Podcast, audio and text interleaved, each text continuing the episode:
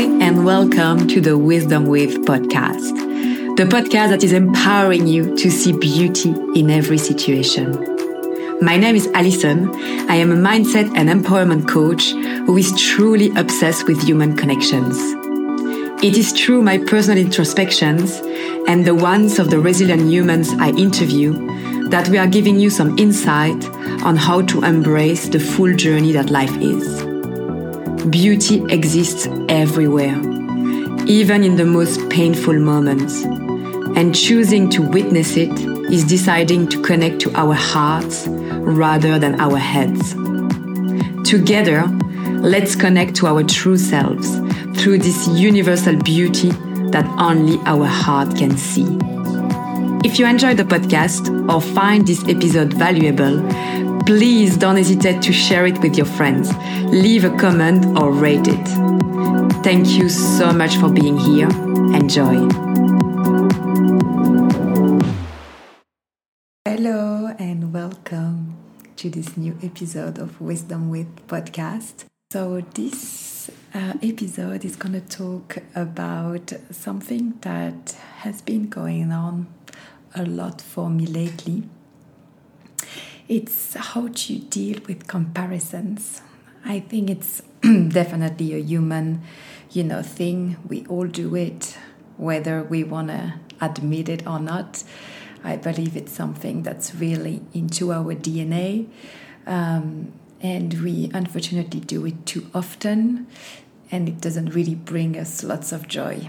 Uh, talking about like my personal experience lately, you know, changing country, not knowing exactly what I'm gonna do in terms of career, not having like a set up plan, not having a home for a while. I was between two relationships. I was like, oh, what am I doing? I don't have any kids. So all the time, you know, looking at others and then looking at myself and being like, oh my God, like, what am I doing? So it's a journey, you know, we all go through it. There is ups and downs. So I thought it would be like a good topic. It's actually something that came up into a conversation with my dear friend Samuel from New York. Hello, Sam.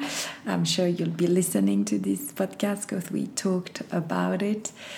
And yeah, I wanted to to start this podcast by let's um, define what is a comparison. And I'm sure we, you know, this feeling. It's a feeling of frustration that arises in your belly and your chest when you see someone doing or being something that you believe you're not. And sadly, many of us waste lots of time and energy comparing ourselves to others. We often feel inferior, inferior to people based on our own self judgment and our own perception that they are better than we are. This ego game sets us up to always lose.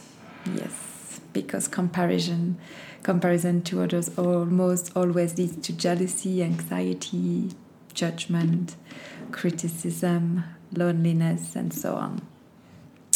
So now that we have defined what comparison is, um, I wanted to also talk about that of why we are doing this, and it's actually. Um, doing a bit of research obviously for this podcast i realize it's mostly due to our competitive culture in which we live in you know the power the way our parents raised us and the way we engage with the world today through social media it's not always the case like the parents raised us but you know when you've got brother and sister some sometimes it could be like this um, culture of yeah competition comparison and it's definitely a human need. It's something that we've got in all we got all in ourselves. So um, and social media is definitely not helping with this bloody comparison world.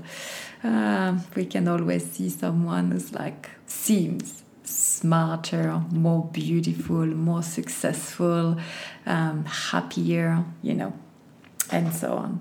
And I really found um, a survey, the result of a survey, very interesting. It was done by the American magazine Stylist they did the survey on their reader and they had a pretty shocking result i found with 83% of the readers said that social media negatively affected self-esteem. And 58% said, said that social media has changed the way others view them and how they view others. So i really do believe that our generation and the one after have been pretty fucked by social media. Don't get me wrong. This is there are a lot of beautiful things happening on that, and it can bring lots of beautiful and positive things into our life. But if we're not careful enough, social media can definitely create anxiety. But you know, let's go back to the solution a bit later. But it is something we can all control and reduce our time on and this is what we decide to watch on social media as well that's super important so you know, we always have the control. That's the good news. But you know, going back to that, let's be honest here. We haven't waited for Instagram to be created to have this feeling. You know, it's something that has we've born with it. You know, comparison are a natural human tendency. And in other words, humans have a fundamental need to evaluate uh, themselves. And the only way to do that is being in reference to something else that's a natural need. You know, we want to suss ourselves out in the world, and we can only do that by comparing to something similar, meaning other humans. So, this drive was first explored seriously by a social psychologist named Leon Festinger. Festinger, I don't know if I pronounce it well, sorry, Mr. Festinger, uh, in 1954. And Festinger basically said that people evaluate their opinions and abilities by comparing themselves to other people for two specific reasons. The first one is to reduce uncertainty in the area in which they're comparing themselves. And the second one is to learn how to define themselves. So he called this social, this concept, sorry, social comparison theory. And it's one actually one of the biggest contributions to the field of social psychology, psychologically, psychology, sorry, these days. So it's a very, very big finding. And what Festinger made us realize is that human beings can't actually define themselves independently. They can only define themselves in relation to others, which, you know, makes sense.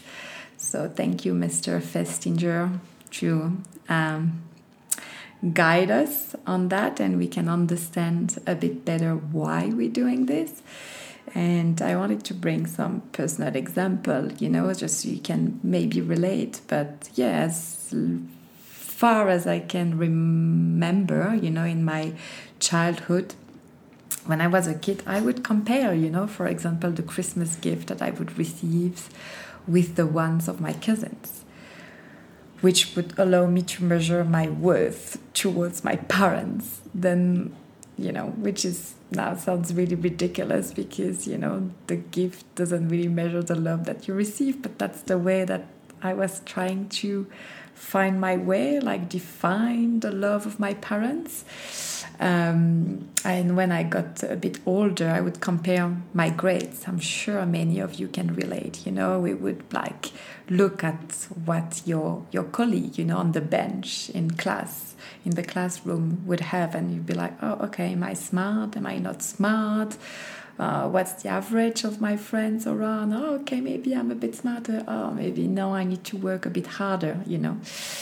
And a bit later on i would compare my boyfriend with the ones of my friends. I'm sure also many of you if you're like true to yourself you can relate to that. And i'm sure we can still do it these days. Obviously we do it you know and we need to understand oh am i lucky with this boyfriend or am i not? And obviously when you get older and more sure of yourself and what you want and what you need because this is your only need you stop comparing because then as we're to see later on it's not really relevant to compare ourselves or compare our boyfriend to someone else because we don't have the same need, we're not the same human. So, yes, like I said, it's a vicious game that we are setting with our ego that we can never win. We believe that if we just made more money, lose some weight, get a better job, move into a nicer place, be more successful, or find the perfect, uh, be careful with the perfect partner or whatever, then these insecure and unhealthy feelings of being inferior or superior comparison would go away. But I'm sorry to tell you that this is absolutely not true. So, you know, now let's now dive into the core of this podcast episode, which is now how we move away from comparison. First, let me just remind you that comparison are not always a bad thing, especially when you love introspecting like I do. For those who have listened to many of these podcasts, they should know that I love introspecting, and that's what I'm trying to do with the with this talk. You know, we can introspect together, and hopefully, you can reflect as well on your own um, life. But you know, indeed, when I compare myself to others, I always try to take a step back and to understand where it came from and what triggered me. What is the thing that this person has or is that I believe I don't have or I'm not, and why? So maybe the here is a, a little tip for you. Maybe you could start asking yourself those questions as well when comparison arise. What is the thing that I want more of in my life? because that's definitely you know if you see that thing in that person and you believe you don't have it that that means maybe you want more of that what are the qualities of this person career lifestyle that you admire that can be another you know tip for you a little you know clue there about what you're craving what steps can you take to get closer to this you know, purpose to this thing that you want. So you might not find the answer straight away, but you might notice the comparisons. What you might notice that when the comparison arises, this can be a good way to get to know yourself better. You know, and by being conscious of what you want more of in your life, you will get closer to your dream. This is, you know, what we want. We want to get the thing that makes us happy, but we need to, to know what is this. So this this question could be a good start for you. Then the second thing that I personally found very important when I do compare myself is to be more compassionate, loving and understanding towards me. You know because usually when we compare ourselves with others, we make the situation worse by judging ourselves after that.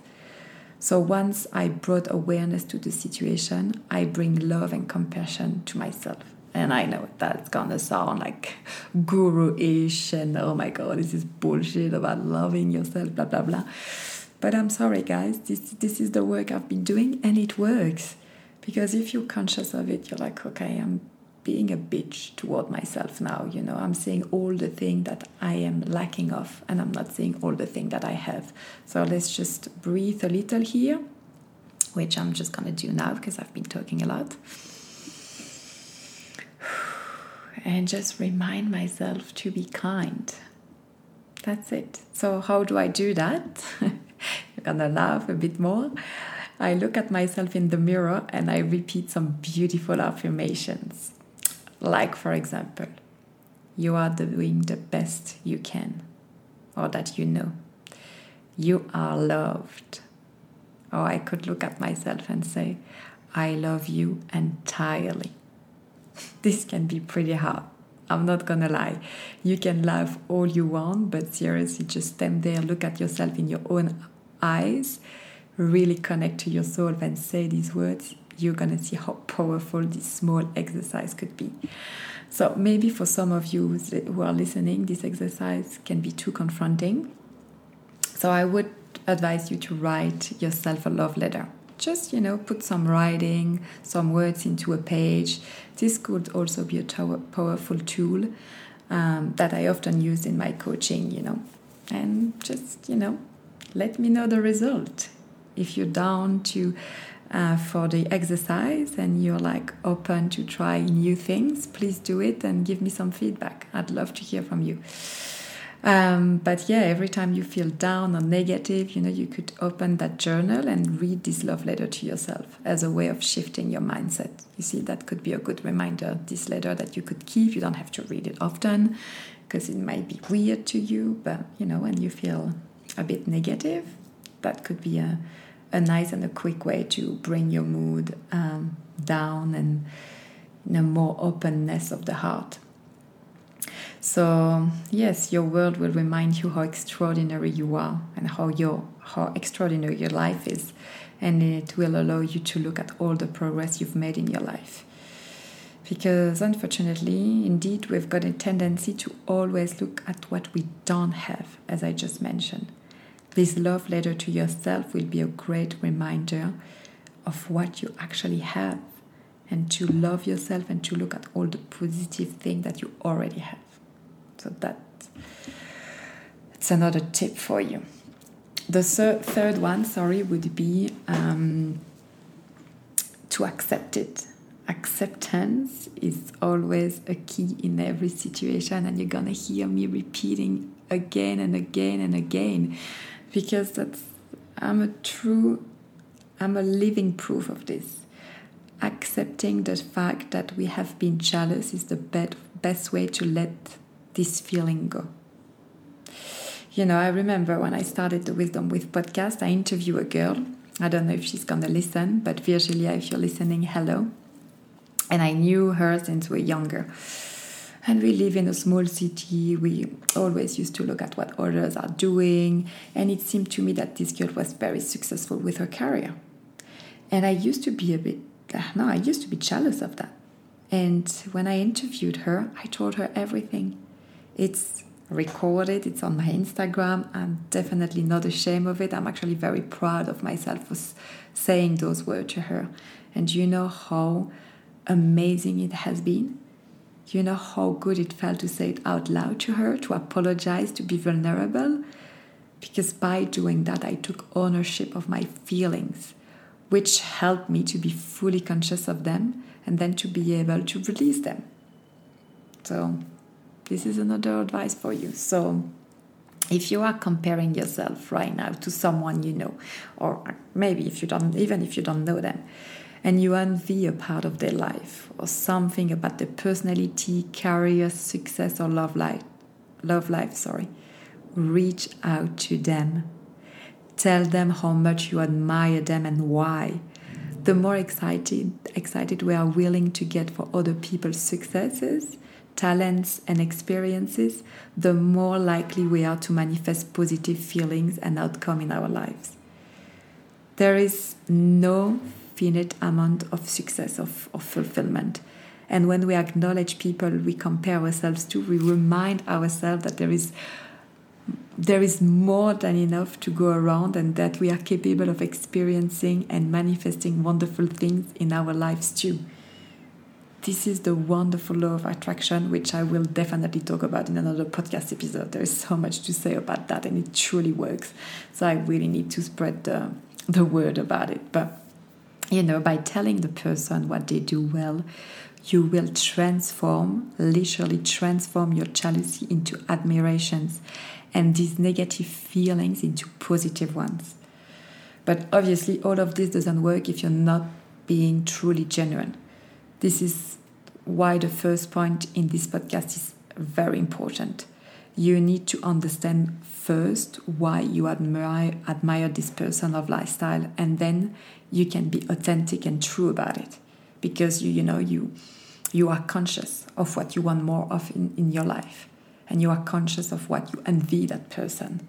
So then you can be true and really be authentic with that person. Release your feeling you don't have to tell them you are jealous you know like i took a step further because i'm very i love vulnerability and i interviewed virgilia and i thought you know it just came like that smoothly into the conversation, but you can just tell them why you admire them. How beautiful is that? Like, can we just lift each other up? There is no, it's not by giving like importance to someone else that you're like minimizing your importance, your successes. It's actually the opposite. You're going to attract more light, more success into your, your own life by acknowledging others This is so important and this is so beautiful. I've seen it with the Instagram. Every time I leave a comment or I reach out to a girl that I love what she's doing, it comes back to me a hundred times. So here is my advice to you.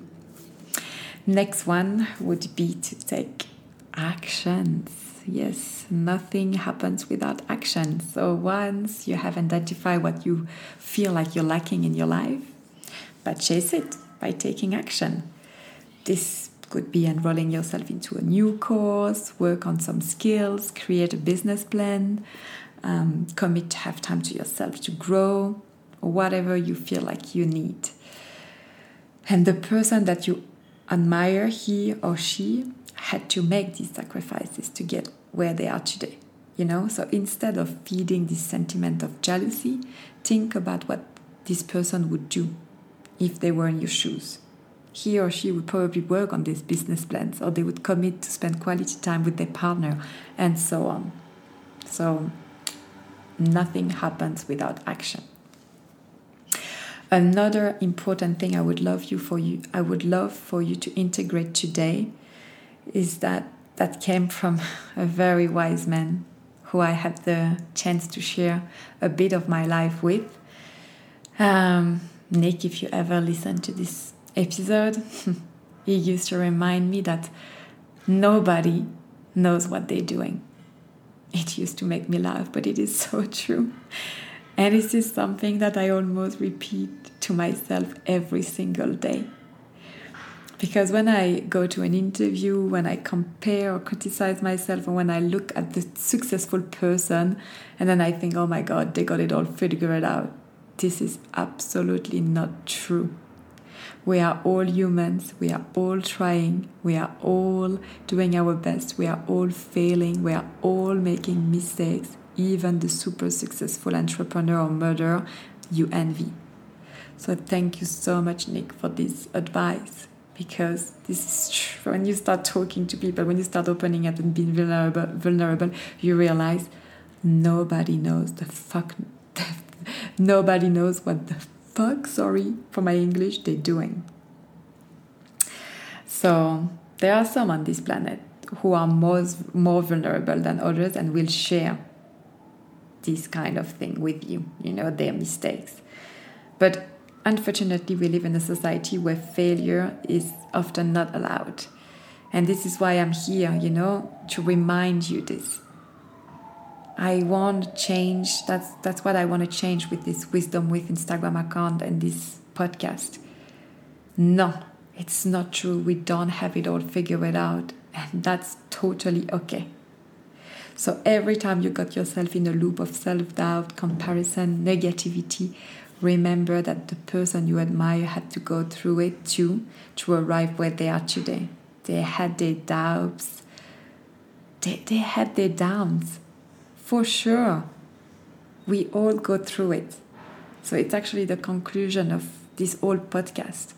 We will never reach a time in our lives where comparison of self doubt are gonna stop happening. It's part of the human condition. We doubt, we fear, we fail, and hopefully we go back up again. So please accept it. And more importantly, if you feel like you're liking something in your life, instead of scrolling on Instagram and finding all the reasons not to start, and trust me, I've been there, just fucking do it. You are the creator of your life. And this is the only difference between you and this person you admire so much. They did it. They tried. They probably failed, but they took action. If you feel like something needs to change in your life, put work and efforts into it. And if you don't feel like changing anything, that's also great. Like, just be grateful every day for having the life that you desire that's my conclusion for you today. I hope this episode has helped you to reduce anxiety by making you realize that we are all the same. We're all human. We all go through negative loops. And it is by focusing on our personal success and growth, growth and by comparing ourselves to the younger version of us that we are genuinely measuring success. in fact, every single human on this planet has a very distinctive story. So by comparing yourself to someone else, you are comparing apples and pear. Your story has made you who you are and your choices. So you cannot measure your success with the one of someone who has had different upbringing and choices in their life. You can only see how far you came from by comparing where you were 10 years ago to where you are today. And I'm sure by doing that, you will find many positive changes, in your life. So, finally, I wanted to finish this episode by asking you a question to journal about, or maybe you can go into um, the comments on this podcast and write your experience, your opinion about it. How does that sound? I think could be fun to share about our experiences. So my question for you today is like what are the things that your younger self wouldn't believe about you today? And please obviously focus on the positive changes in your life. I cannot wait to hear your answer, to read them.